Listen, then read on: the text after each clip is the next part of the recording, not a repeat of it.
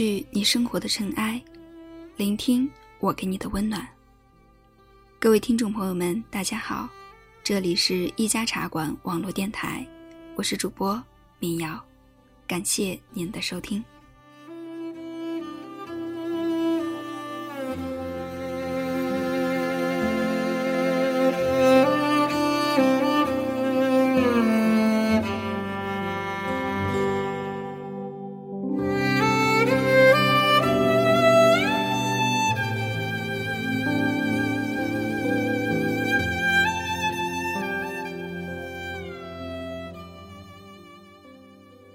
秦在春秋时是秦和西戎的辖地，东临腾格里沙漠，北连内蒙古巴丹吉林沙漠，西接祁连山脉。我没去过那个地方，那是我兄弟橙子的故乡。我有两个过命的西北兄弟，一个是兰州胖子大松，一个是民秦散人橙子。橙子和我一起在海拔五千一百二十米的那根垭口旁，经历过生死。他是我弥足珍贵的江湖兄弟。橙子六岁时，生父罹患胃癌过世，欠下一屁股债。十一岁时，母亲再嫁，继父的前妻亦是患病离世。膝下尚有三女一子。继父虽对橙子极为关爱。但四个异性弟妹并不接纳他和母亲。橙子早早就忘了如何去争宠撒娇，学着如同母亲一样忍辱负重。他和大松一样，都是个早早就没了童年的孩子，也和大松一样，不甘心一直活在儿时的抑郁当中。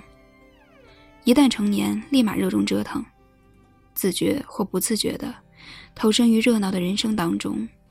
来弥补童年的缺憾。他在学校领导过罢课，在铸造工厂组织过罢工，在公司谋划过集体跳槽，在拉萨大昭寺广场上组建过一个神奇的拉票组织。橙子曾经是我的队长，拉萨大昭寺晒羊羊生产队的创始人。浪迹天涯的孩子中。有人通过释放天性，去博得成长的推力；有人靠经历生死，去了悟成长的弥足珍贵。天性终究溢不出人性的框架，对生死的感悟亦是如此。我始终认为，在某个层面上而言，个体人性的丰满和完善，即为成长。这份认知是以橙子为代表的第三代拉漂们给予我的。橙子癫狂叛逆的前半生，几乎是一个时代的缩影。他刚刚启程的后半生，几乎将是一个传奇。他的成长履历貌似一段个例，实则是一场关乎人性本我的修行。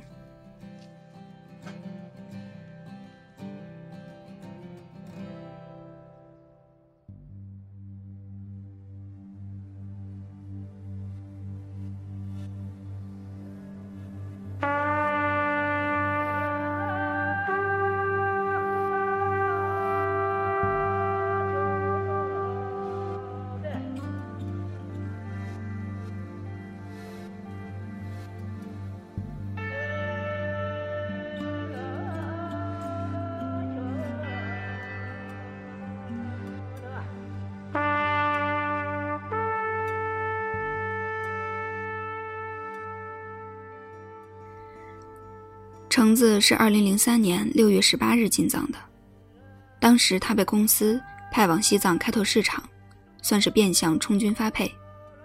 从兰州坐火车到青海格尔木，再换乘汽车前往拉萨。一行七人被高原反应折磨得死去活来，唯有橙子和司机表示对高原反应毫无压力。司机常年往返，已经完全适应。初次进藏的橙子。则不明原因的安然无恙。翻过唐古拉山口，抵达海拔四千七百米的那曲，橙子的眼前出现了一幕幕似曾相识的景色。他疑惑，并且觉得好笑。司机打趣道：“那你应该去一次拉姆拉措，在冰湖上看看自己的前世今生。说不定啊，前世你是藏北高原上的一只羚羊呢。”对于这种打趣，当时橙子说：“哼。”十年后旧话重提。橙子说：“嗯。”在拉萨安顿后，橙子迅速处于一种放养状态。母公司的资金链出现了问题，没人管他这个充军的小卒子，任由他自生自灭。返程的路费也没了着落，无所事事的橙子靠晒太阳聊以度日。他一点也不着急，迅速扎根在了大昭寺门前的墙垣下。那时飘荡在拉萨的神人很多，大都是常驻拉萨的各国各地的神人。神人们有一个共同的特点，就是酷爱晒太阳。和后来络绎不绝的背包客不同，那时候晒太阳的人，没几个背单反、穿冲锋衣，甚至戴墨镜的都很少。那时拉萨远没有现在热门，买布达拉宫的门票不用早起排长队。东措青旅刚刚起步，赫赫有名的平措康桑还没有开张。资深的吉日青旅里，半夜还有大老鼠啃鞋子。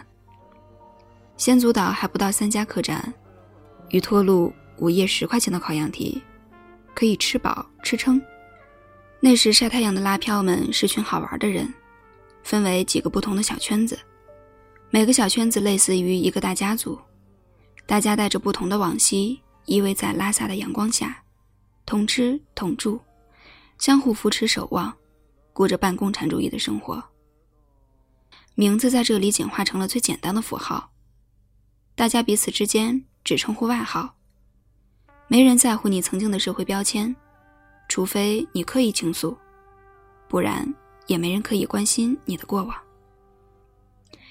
起初，不同圈子的人彼此是不太热衷交际的，基本是各玩各的，见了面只是笑笑打个招呼，然后各晒各的太阳，各发各的呆。十年前的大昭寺门前，是个让人忍不住去发呆的地方。那时的阳光，是可以用来直接呼吸的。手、想、行、识，眼、耳、口、鼻、舌、身、意，全部被重启，置于绚烂的阳光下。诵经声喃喃不绝，此起彼伏磕长头的人们，近在咫尺。微桑的烟亦近在咫尺。看到的、嗅到的、听到的，不自觉的就让人沉默、深思。我爱那时的大昭寺，没那么多所谓的背包客，没那么多咔嚓咔嚓的单反，没那么多猎奇的表情。有的，是散落在广场不同角落的。呼吸缓慢的，一粒粒灵魂。我们靠着墙相互依偎着，歪斜着躺着，有时也把自己摆成一个大字。永远滚烫的大理石地面，烙饼一样烙着我的大腿，我的后背，我的后脑勺，我苍白匮乏的青春岁月。那时大昭寺旁，偶尔还会走来一只放生羊。他追着红布条，慢条斯理的，随着人们转经。偶尔路过我们的身旁，偶尔彼此淡定的侧目凝视一会儿。听说八角街历史上放生羊的数量一度不少，但我只赶上了尾声，只见过两回。我不确定那是不是同一只羊。阳光把羊毛刷洗出透明的边缘。那只羊。简直是笼罩着光环。他似笑非笑的看了我好一会儿，看得我毛骨悚然。那样不怕人，也不叫，比狗还通人性。那次以后，大昭寺旁的放生羊绝迹。有个上一代的拉票大姐和我说：“拉萨的一个时代，快结束了。”这句话，到二零零七年火车开通时，我才觉得自己明白了。但到二零零八年三月之后，我才发现自己真心明白了。现在是二零一三年了，我发现我其实早就彻底明白了。十年前，最后那只放生羊盯着我往死里看的时候。我其实就已经明白了。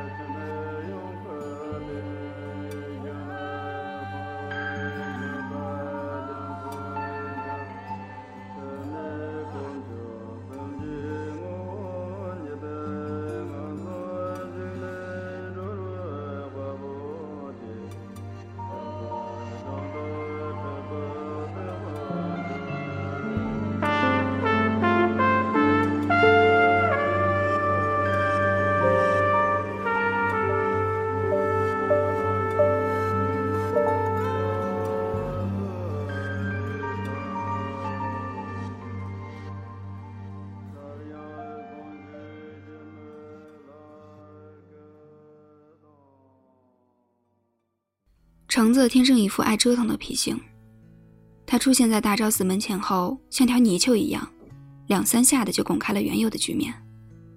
他很迅速的把四五波不同流派的人搅和在了一起。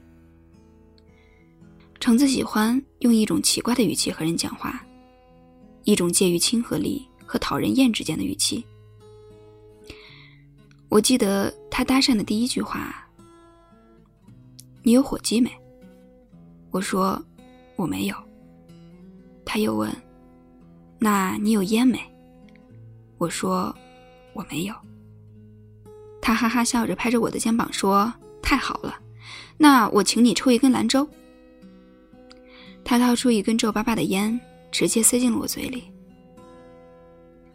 很多年后，我听宋冬野的歌，他唱：“鼓楼的夜晚，时间匆匆。”陌生的人，请给我一支兰州。我不吃一声，笑出声来。拉萨那个季节，晚上九点才天黑。橙子当年请我抽烟的时候，是阳光明媚的晚八点。我们坐在大昭寺广场温热的地砖上，彼此是彼此的陌生人。一根烟抽完后。我们依旧是陌生人，带点莫名温度的陌生人。除了拉萨，我再没有在这个世界上别的角落，以这种方式遇到过这样的陌生人。橙子慢慢变成了那个时期晒太阳的人里的交际花，那扇墙慢慢变成了一个半固定的沙龙。沉默的人们以他为轴心，开始彼此开口聊天聊天的人数逐渐增长，由起初几个小圈子，拓展到部分厮混拉萨的穷老外，乃至部分操着半生不熟普通话的安多喇嘛。后来，慢慢演变成了大家每天轮流从幸福甜茶馆，大衣暖瓶八磅甜茶，大家边喝边聊。再后来，几个女生固定每天从雪域餐厅。带两块酸奶蛋糕来，大家边喝茶边用脏兮兮的大拇指轮流抠着吃，一边断断续续的各种聊天。那时闲聊的内容基本涵盖以下四个主题：一是如何省钱逃票，比如如何从八角街的巷子里翻墙进大昭寺，如何蹭墨头兵站的饭。橙子专门找了个本子记录大家的各种心得。那个手抄本一度风行在拉萨的穷鬼拉票中，还被人摘抄了精华，发到了当时声名鹊起的户外论坛上，为我国的旅游票房事业狠狠地做出了负贡献。二是彼此交流一些当时还算生僻的线路知识，聊一些想去还没有去的地方，比如阿富汗和撒哈拉，比如当时还没有太多人知道的台北小镇，比如橙子一直想去盖房子的色达五名佛学院，比如我的布宜诺斯艾利斯之梦，比如如何去转鬼湖，如何走双湖，比如如何重走当年大卫尼尔的进藏路，以及陈渠珍的羌塘路。当时大家想去的地方，后来陆续都去了。有不少人实现了当年的梦想，定居在了彼处。每年给我邮寄来五花八门的明信片。只剩下我的布宜诺斯艾利斯之梦，迄今还未完成。三是彼此把有限的藏文化知识相互灌输传授，像萨迦教派曾经的辉煌，波密王的传说，阿底峡尊者的生平等等。人群中深藏不露的人大有人在，好几个人不仅会讲拉萨话，还会康巴藏语和安多藏语，几种不同的藏语之间的语音差别，几乎雷同山东话和广东话之间的差别。我也是那时候学会了一些简单的藏语对话，一直到今天都没忘记。四是聊吃的，包括吃过的好吃的和接下来的饭辙。那么浮躁的年代，大昭寺门前的闲聊，算是一个难得的补习班。那时候大家都穷，不论在内地过着有怎样的经济基础，扎根拉萨后，都变成了穷光蛋。没办法，那么大的藏地，那么好玩的高原，谁不想痛痛快快的用脚丫子多量上几遍？谁不想多爬几座雪山？多转几个神湖，人人都有个环球旅行的梦。几年走下来，盘缠再省，也是个小小的天文数字。那时候穷游的概念还没有烂超成现在那么矫情，揣着足够包车的银子，一路蹭车的事儿，大家都还不太乐意抹下脸来干。藏地路线多舛，上了车，命就交给司机了。有钱干嘛不多给人家点儿啊？所谓能省则省，要省，只能从日常开销中省。为了省银子，一天只吃一顿饭的朋友，我见过不止一个。后来穷游成了时尚，免费蹭车成了谈资，沙发客成了行为艺术。每当我遇到这些年轻的后来者时，总忍不住和他们讲讲当年那些打工也行走的拉票们。讲讲生活方式和生活表演方式的区别。当年的大昭寺前，橙子是话题的枢纽人物，他总能把含着口水的话题落实在实践层面。他有个很神奇的本事，人再多也能搞到蹭饭的地方，有时候一天还不止一顿。橙子是个热心肠的人，也是个心思细腻的男人。他每次都喊上一大帮人去所谓的蹭饭，是为了不伤到某几个真正穷光蛋朋友的自尊。很多次他所谓的蹭饭，我知道，最后都是他自己偷偷结的账。有一次我说，橙子是个好人，橙子反问我：“咱们谁不是好人？”在他当时的世界观里。还是坚信，微笑是一定可以换来微笑的。话说，我们谁最初的世界观不是如此呢？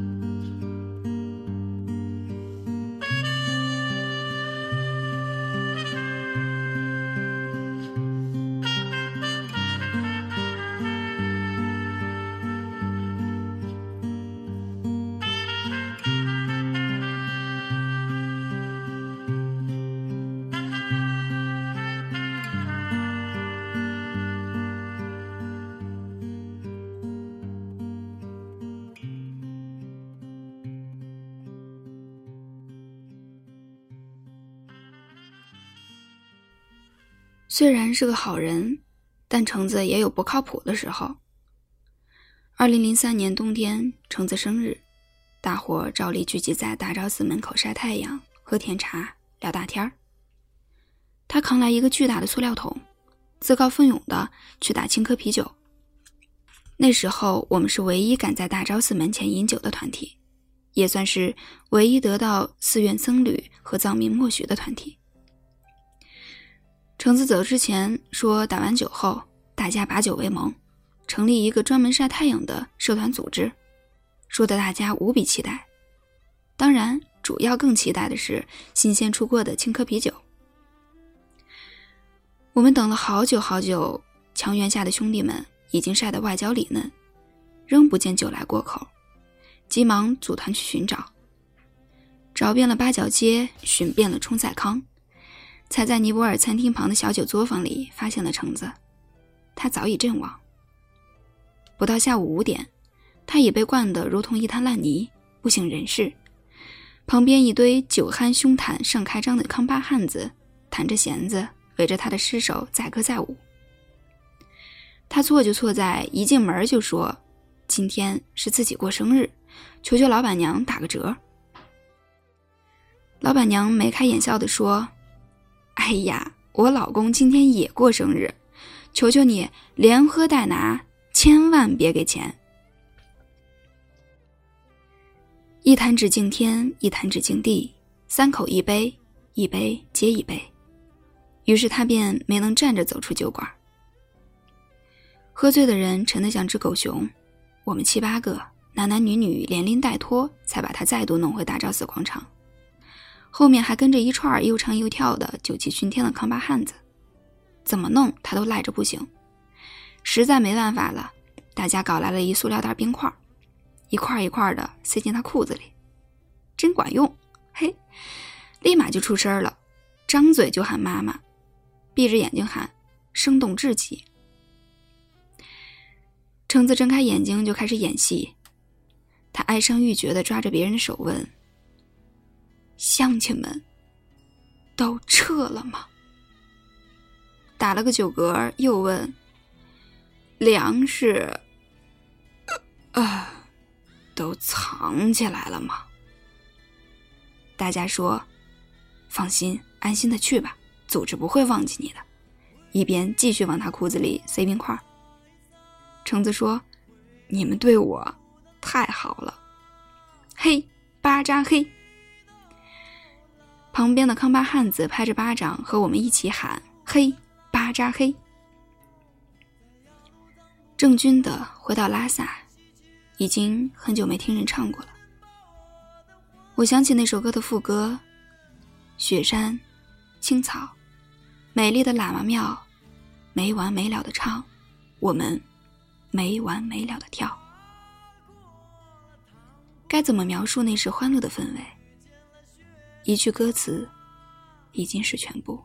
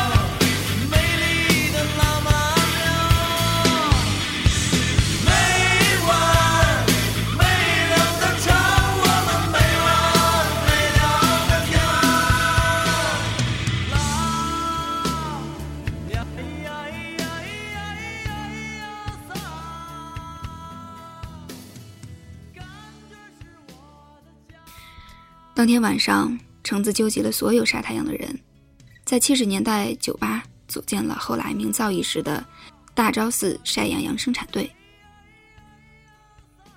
王小波曾说：“生活就是一个被缓慢垂扇的过程。橙子在成立仪式上跳到桌子上说：“做猪，也要做野猪。”他发起了一个专门以晒太阳为主要目的的组织，领着一群野猪，坐在生活那柄大锤起落之间的夹缝中。彼时，一定没有人去考虑这个组织所象征的意义。大家孩子气、兴致勃勃的过家家酒而已。玩笑一样的组织，后来规模最壮大的时候，队员一度逼近两百人。除了宁夏，队员涵盖全国所有省份，包括港澳台地区。个中还有不少来自北欧或南非的洋奇葩。几乎将那时混迹拉萨的第三代拉漂们一网打尽。生产队成立的第二天，内部开始流行一种歪理邪说：晒两个小时太阳等于吃一个鸡蛋。我怀疑是橙子自己为了论证晒太阳行为的合理性而杜撰的组织纲领。但当时大家几乎都信了，于是每天各路队员们。聚集于大昭寺门前比赛吃鸡蛋。我短暂有过高原红，也是那个歪理邪说的产物。暗红的两坨顶在脸蛋上，显得健康的要命，谁看了谁都说我淳朴。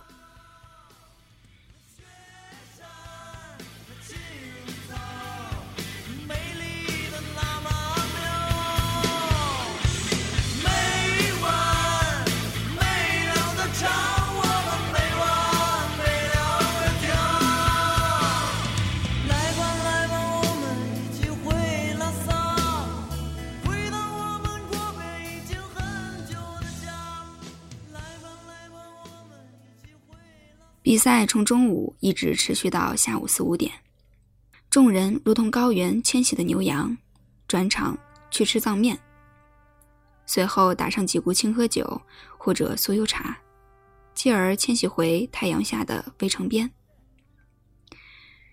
十年后，那面围墙被导游和背包客们改名为艳遇墙。墙下晒太阳的后来者们不再琢磨着比赛吃鸡蛋。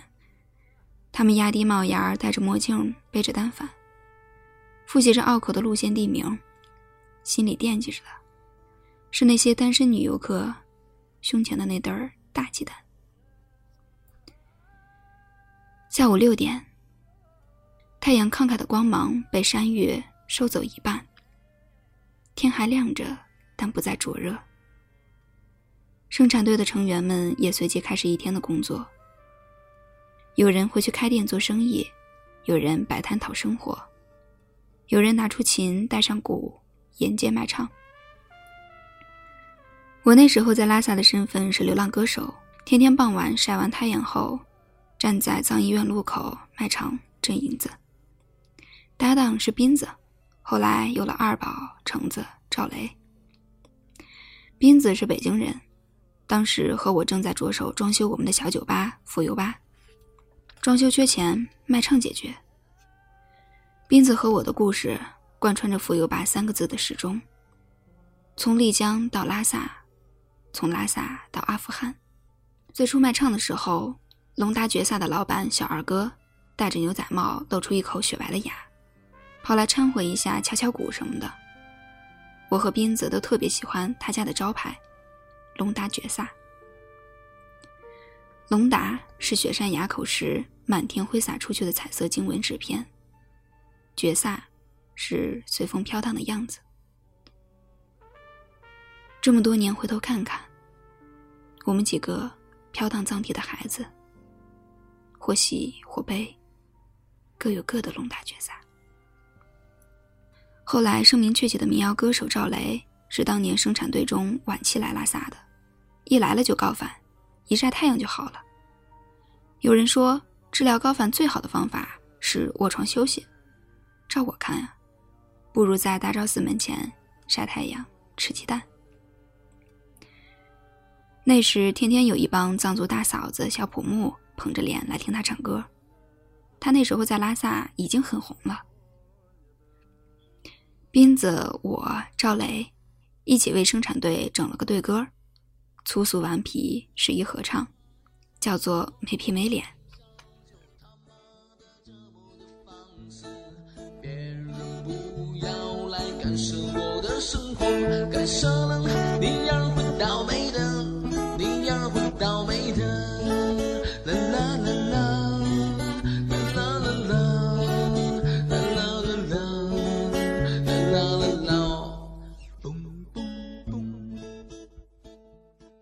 寒气渐盛的夜色中，我们边走边唱，一直走进月光照不进的巷子里。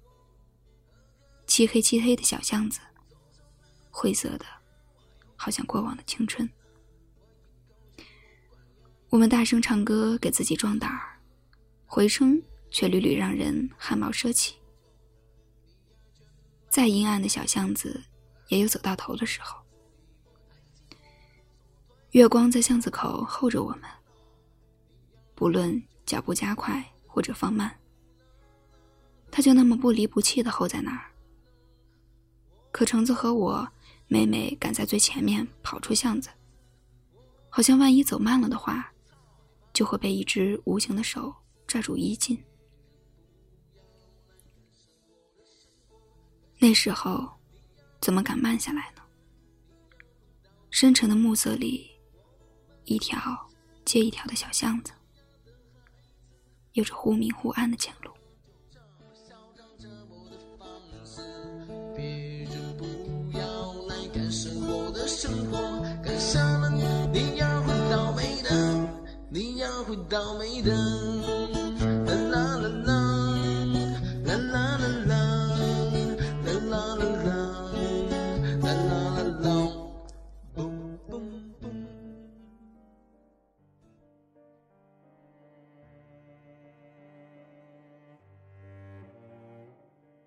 大昭寺晒羊羊生产队唯一永久驻守拉萨的人是三哥。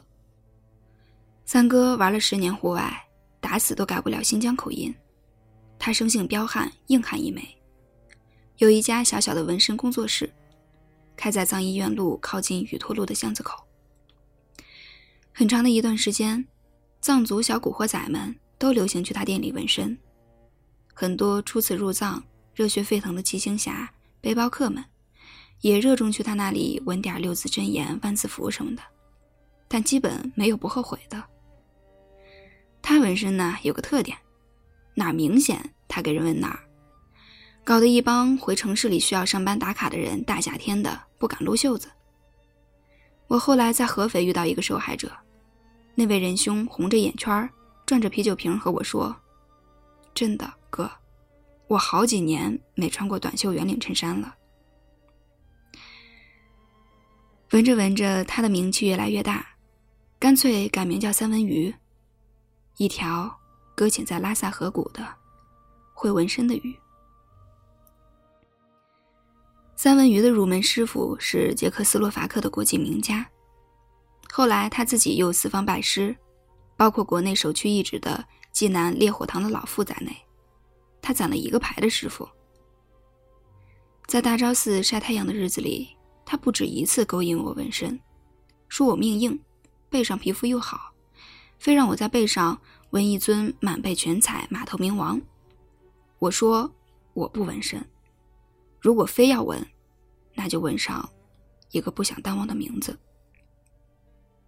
他断然拒绝，说：“你小子将来一定会后悔的。”我来了劲，和他争论了半天，他恼了。踢翻了盛甜茶的暖瓶，扬长而去。转过天来，见到我的第一句话就是：“我偏不闻。”我说：“好了，恩公，我不让你闻就是了。”他说：“你如果不喜欢闻冥王，那我给你纹个阿修罗好了。”我后来接触过的纹身师傅里，有一些轻易的就跟人纹名字。半点没有三文鱼的坚持和执拗。我每次都忍不住和他们聊起三文鱼，有人默然，有人沈笑，有人不置可否。在重庆，有一个年轻的纹身师问：“你看过他身上的纹身没？”我没看过。一直到今天都不知道三文鱼后背上纹的是冥王还是阿修罗，或者是一个名字。三文鱼后来也收了很多徒弟，他现在只给老外纹身，价码要的高高的，依旧是老毛病不改，哪儿都敢纹，包括小丁丁。我上次回拉萨的时候，把一只阿拉伯手鼓留给了他，他把鼓腔上的金属器刮掉，说要在上面写满八大咒十小咒。三文鱼皈依了一位上师，纹身店挣的钱，他每年拿出一大部分来供养上师。最后一次离开拉萨时，他开车送我去机场，中途买了肉夹馍给我吃。他把车停在贡嘎机场外，车里放的是大宝法王的唱诵。三文鱼问我：“大兵，什么时候再回来？”我他妈怎么知道我什么时候回来呀？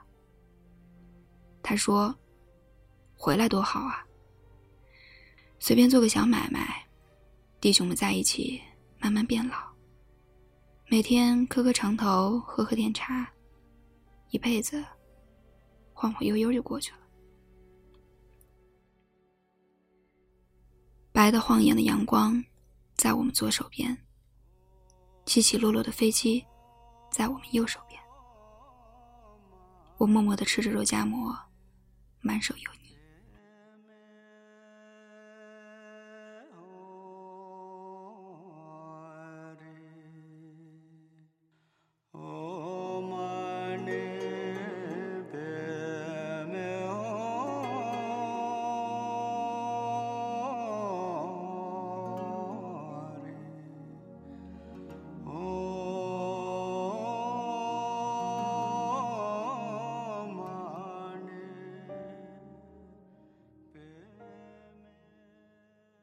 昭寺晒羊羊生产队的政委叫老 G，是个东北人，超有钱。这里说的有钱是相对于其他队员。老 G 当时身上大约有一两万的现金，是当时拉票中罕见的万元户。他逃婚到西藏，认识了一女孩叫猴子，爱得死去活来，各种海誓山盟，但最后还是分手了。生产队本来只有队长，没有政委，因为他失恋后视金钱如粪土，整天带着一帮人跑太阳岛打牙祭，所以橙子封他为政委。他知道这一帮人都是蹭吃蹭喝不脸红的主，但向来来者不拒。很快，老 J 就变成了我们中最穷的。他最后一次带大家吃饭的时候是海鲜。那时候，空运到拉萨的螃蟹是八十元一只，长得也就鸡蛋大小。老 J 豪气万丈的给我们每人点了一只，大家欢天喜地的吃。他点上一根烟，笑眯眯的叼着。他冷不丁的说：“真奇怪，钱花光了，失恋也治好了。”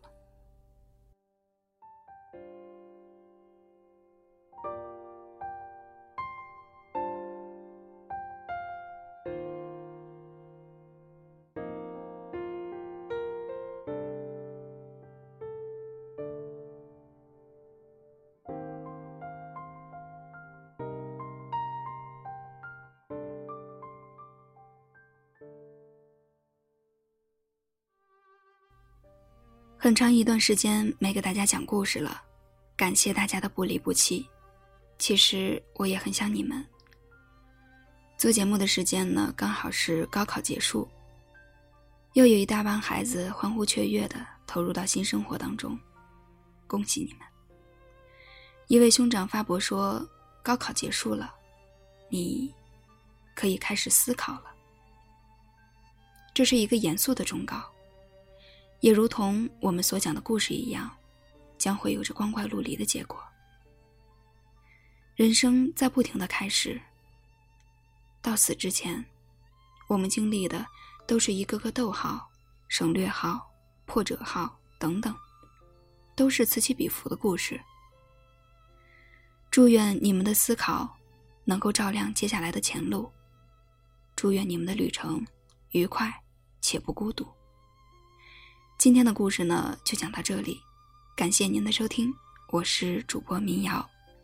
关注一家茶馆网络电台的微博、微信及官网，可以随时掌握节目动态。新浪微博找民谣是个妞，可以跟我聊聊。下期节目很酷，叫做《生死一场，地狱之路》，我们不见不散。依偎在大昭寺广场晒太阳，拂落满头的格桑花香。下午三点的时候，你说你喜欢玛吉阿米的脸庞。呼吸着拉萨午后的阳光，在这个找不到影子的地方，你的脚尖敲打着不知出处的节奏，喃喃自语，然后顾盼生辉，目光悠远，时而绵长。我听到你在自说自唱，没有旋律，没有歌名。像天赐神兽的格萨尔王，我知道你近在咫尺，却正在飞翔，无欲无求，然后悲心交集，如同前世今生的夹缝中，来来往往，叠起干洗过的爱情和少许忧伤，缝进一度。风尘仆仆的行囊，穿越半个世纪的冬天，躲在这儿。有时候浮起一个微笑，有时候轻轻吟唱。你说你不敢确定这是否就是幸福？萍水相逢的某年某月，藏地的阳光，铺洒在你我身上。